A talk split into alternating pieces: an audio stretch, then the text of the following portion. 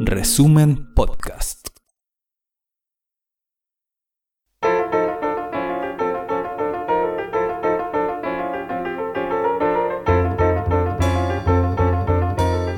Resumen.cl presenta La crónica de Ruperto Concha. Esos geniales millonarios del foro de Davos parecen ser gente muy previsora. De hecho, conociendo el desastre económico y ecológico que se nos viene encima, ya están tomando algunas medidas para que la gente aprenda maneras de sobrevivir. En Holanda, fíjese usted, con financiamiento del Foro Económico Mundial, ya se iniciaron unos cursos especiales en las escuelas para enseñarles a los niños a comer gusanos, cucarachas, grillos, arañas y otros bichos, para asegurarse de ingerir suficientes proteínas cuando ya no se encuentren ni pollos, ni cerdos, ni pescados en los supermercados. Todo es cuestión de decidirse sin prejuicios, les dicen los maestros. Los niños ponen cara de asco, cierran los ojos y se tragan los bichos que, claro, están bien aliñaditos. Algunos vomitan las primeras veces, pero de a poco se van resignando. Eso porque hay que prepararse para un futuro impuro y oscuro que ya casi casi está maduro.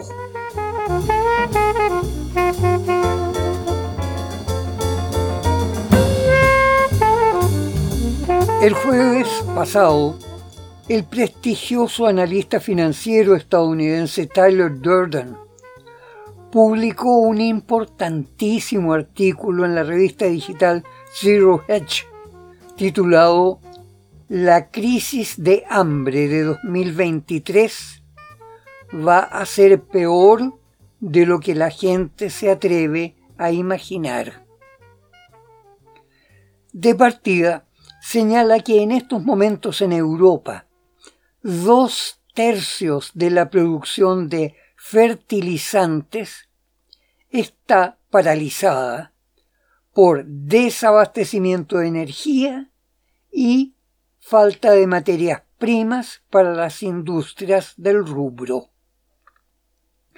A eso se agrega la brutal pandemia de gripe aviaria, que está matando millones y millones de pollos, pavos y otras aves domésticas en todo el mundo. Las sanciones antirrusas por la guerra de Ucrania ya han restringido brutalmente el abastecimiento de productos agrícolas de Rusia, tanto de cereales como de fertilizantes. Un desabastecimiento que claramente se mantendrá durante mucho tiempo más. En síntesis, se está produciendo un desastre para la producción global de alimentos, un desastre que se hará cada vez peor en los próximos meses. Esta crisis de alimentación es el resultado de varias crisis que se están produciendo simultáneamente. Crisis por el cambio climático, crisis por presiones y manejos políticos y estratégicos, crisis por los manejos torpes de políticas financieras. Ya en lo que va de 2022, se ha elevado brutalmente el número de seres humanos que están en situación de grave hambruna.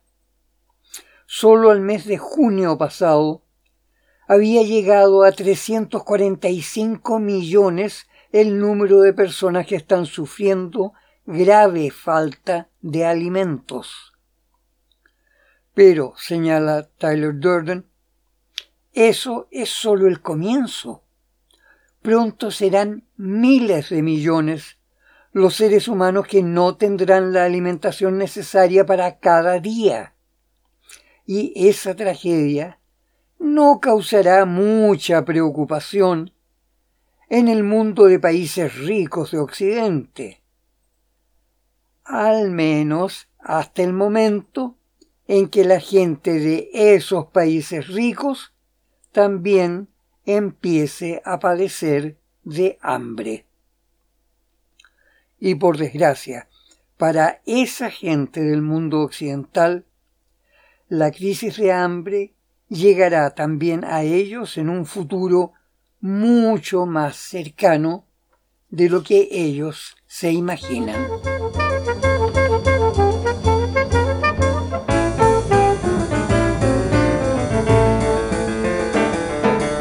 Carentes de las materias primas necesarias y con un precio exorbitante de la energía necesaria para elaborarlos, la capacidad europea de producción de fertilizantes no solo afecta a los agricultores de Europa, que verán su producción disminuida en cantidad y calidad.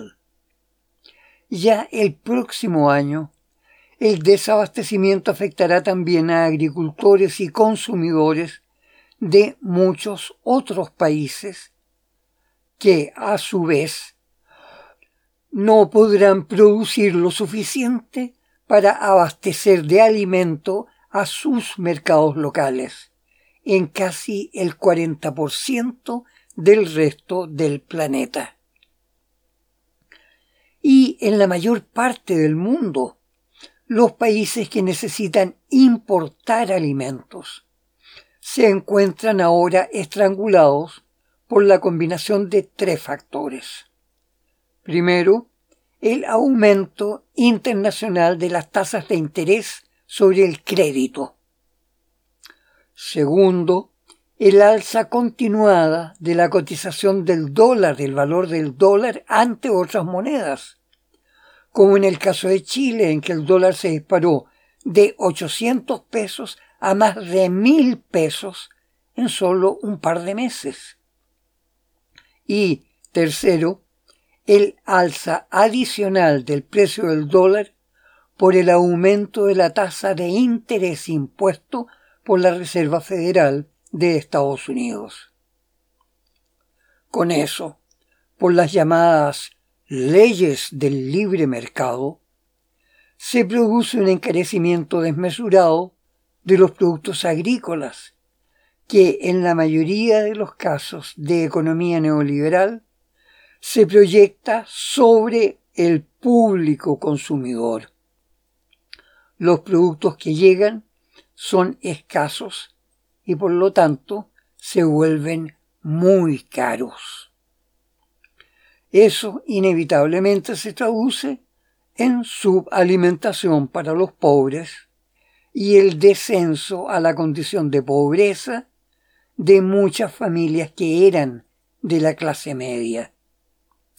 Esas familias tradicionalistas que se especializan además en tener numerosos hijos.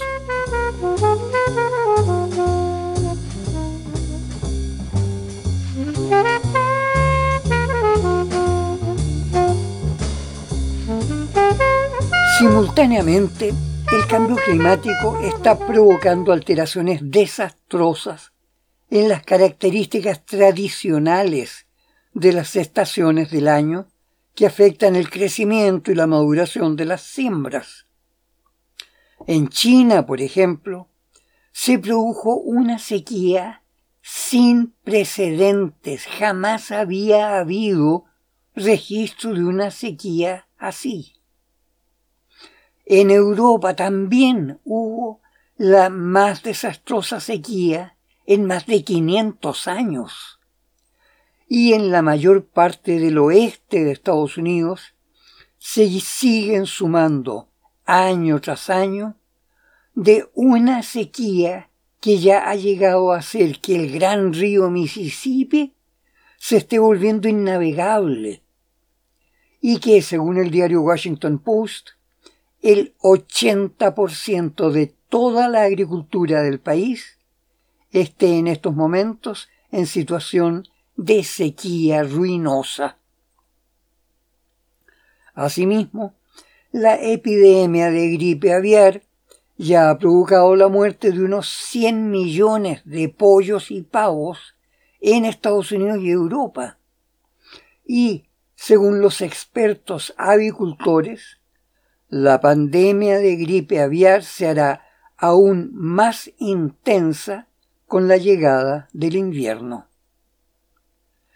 Y en el próspero Estados Unidos, según una investigación de mercadotecnia respecto del comercio detallista, en estos momentos hay un 20% de familias estadounidenses que no tendrán cómo preparar la tradicional cena del Día de Acción de Gracias el próximo 24 de noviembre.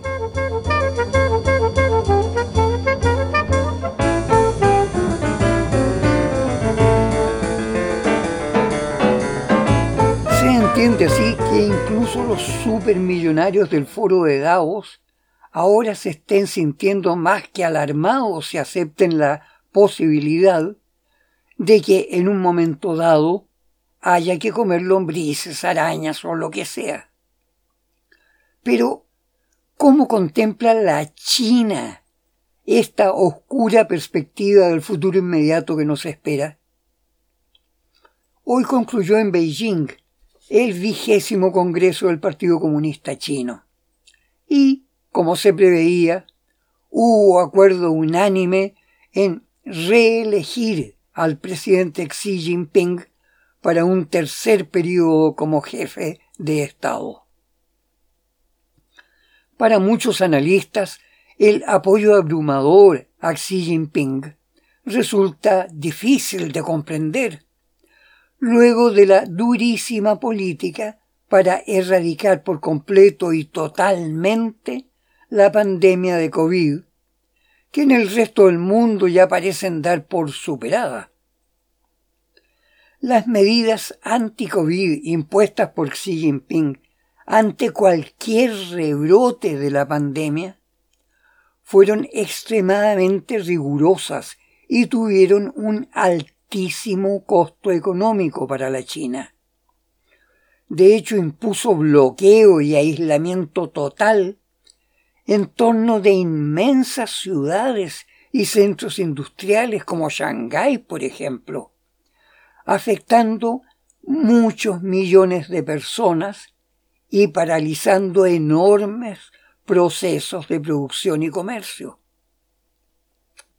Ello en momentos en que el crecimiento económico de la China estaba representando, en términos muy reales, el nacimiento de una alternativa de globalización multipolar que podría alterar en su totalidad la convivencia de las naciones y su economía.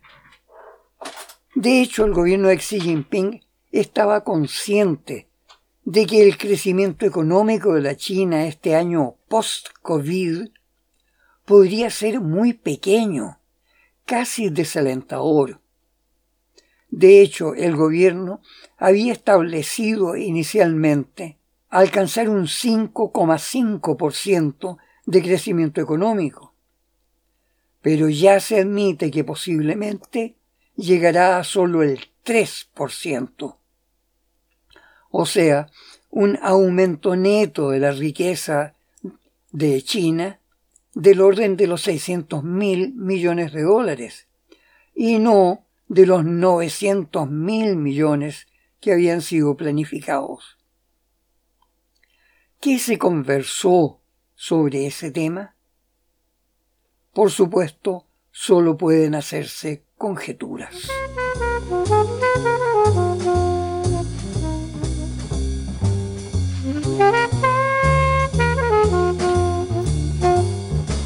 Pero resulta claro que para los 2.296 delegados participantes, el costo económico de erradicar cualquier brote de COVID se justificaba plenamente.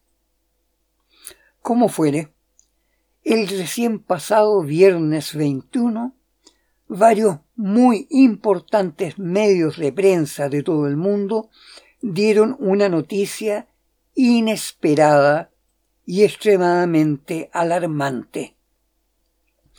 Según la versión del periódico Asia Times, el gobierno de Joseph Biden había dado importante financiamiento a la Universidad de Boston para que en sus laboratorios de microbiología se desarrolle un procedimiento para producir una variante artificial del virus SARS-CoV-2 Omicron.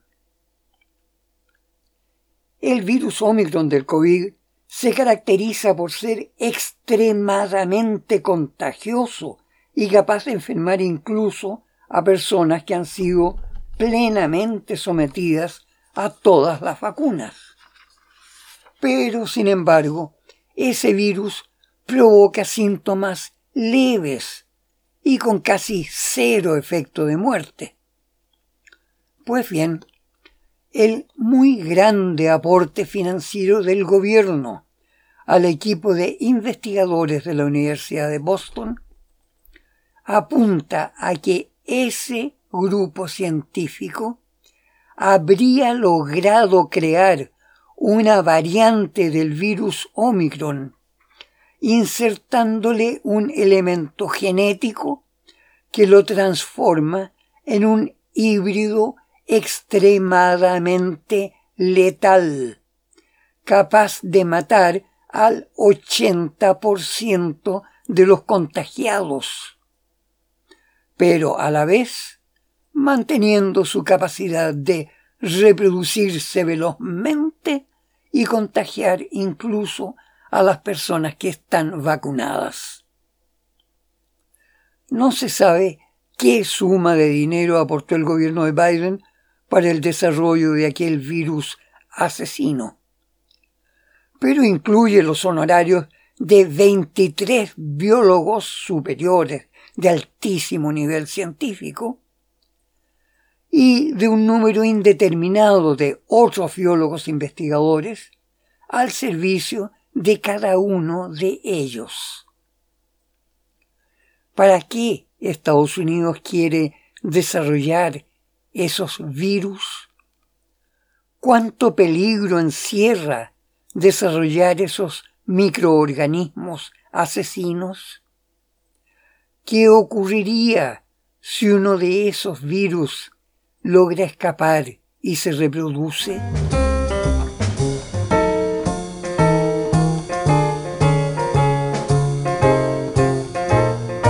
Bueno, habrá que confiar en la bondad del corazón de Joseph Biden y su equipo de gobierno.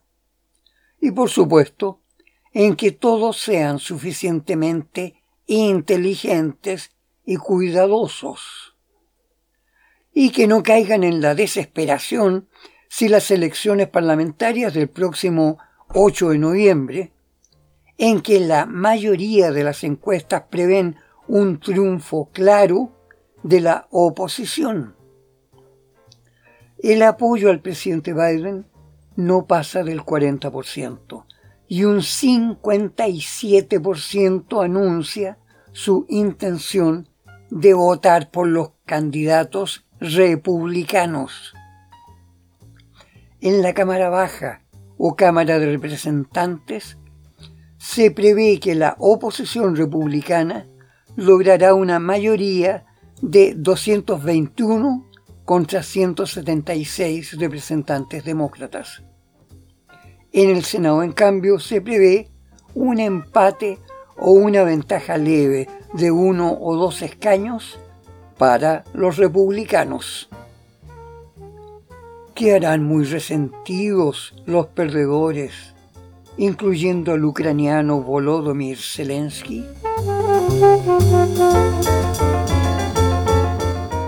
Hasta la próxima, gente amiga. Cuídense, hay peligro. Pero cada vez hay más gente que se está dando cuenta de que vale la pena pensar. Consentir que siga habiendo hambre, ni en broma. El hambre no es ninguna broma.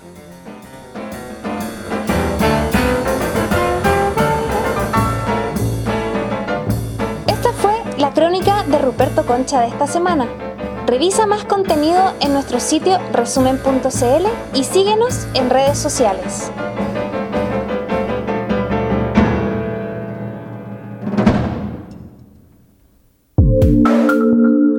Resumen Podcast.